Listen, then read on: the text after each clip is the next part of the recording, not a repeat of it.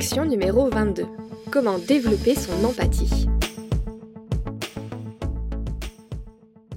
Avant toute chose, je vous invite à grandement écouter l'épisode 37 de Neurosapiens où je vous parle de qu'est-ce que l'empathie, de ses origines cérébrales et de ses limites. Après cet épisode 37, vous comprendrez beaucoup mieux ce qu'est vraiment l'empathie et pourquoi parfois il est important de la développer. Mais je vais quand même vous donner ici une petite définition de l'empathie avant de commencer. L'empathie, c'est la capacité à reconnaître et percevoir ce que l'autre ressent. L'empathie a une dimension affective, on entre en résonance avec les émotions d'autrui, et une dimension cognitive, on essaye de comprendre les états mentaux des autres, de comprendre leurs émotions et leurs pensées. L'empathie est indispensable pour nous aider à mieux comprendre ce qui nous entoure et nos relations à eux. Mais alors, comment la développer? Je vous donne quelques conseils. Conseil numéro 1, lire des romans. Selon une étude menée en 2014 par les deux chercheurs britanniques John Stansfield et Louise Bunce, le fait de lire des fictions et d'être au plus proche de la perspective d'un des personnages permettrait de développer son empathie. Et plus précisément, les résultats de l'étude ont révélé que le fait de lire des romans était associé à l'empathie cognitive, tandis que le fait de réussir à être transporté et happé par l'histoire était associé à l'empathie affective. D'autres recherches avant celle-ci avaient déjà montré que la lecture d'histoires fictives était associée au développement de l'empathie chez les enfants, ce qui suggère qu'il existerait un lien important entre l'empathie ressentie pour les personnages fictifs et la capacité à éprouver de l'empathie pour les personnes dans la réalité.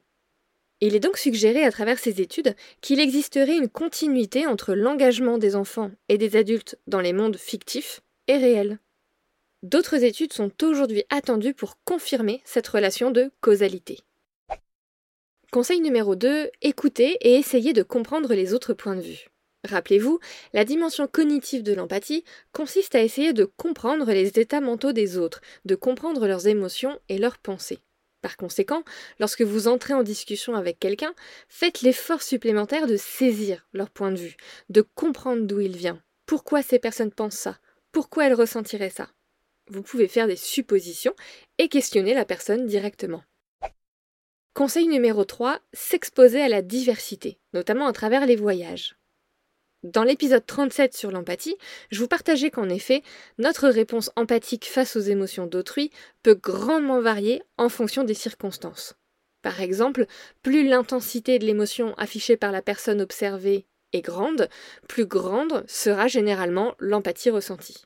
Ou encore, on sait tous que voir souffrir un proche suscite plus d'empathie que de voir un ennemi se plaindre d'une douleur. Mais un autre biais qui existe et qui limite l'empathie, c'est qu'on fait tout de suite beaucoup plus preuve d'empathie pour les personnes qui nous ressemblent et auxquelles on s'identifie.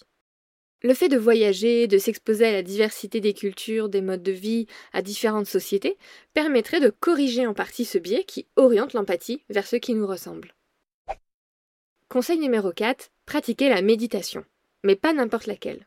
Il existe une méditation bienveillante, aussi appelée méditation méta. Cette méditation vise à développer l'empathie, les capacités de régulation émotionnelle et la compassion. Rebecca Shanklang, psychologue et chercheuse spécialisée en psychologie positive, recommande notamment l'exercice suivant pour développer son empathie. Pensez à un être cher en difficulté et souhaitez qu'il soit libéré de ses souffrances.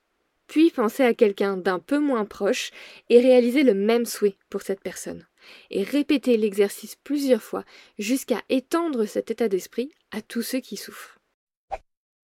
Et enfin, conseil numéro 5, réguler ses émotions. Développer son empathie, c'est bien, mais travailler son empathie consiste aussi à apprendre à ne pas se laisser déborder par la souffrance des autres. Et pour ça, l'outil clé, c'est la régulation des émotions. La régulation émotionnelle, c'est exprimer la bonne émotion au bon moment et avec la bonne intensité.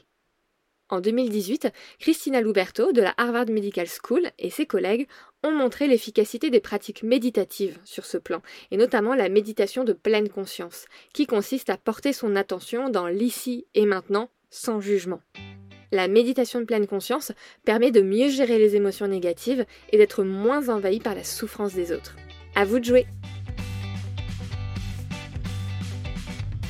Neurosapiens est produit et distribué en collaboration avec l'Acme Productions. Ciao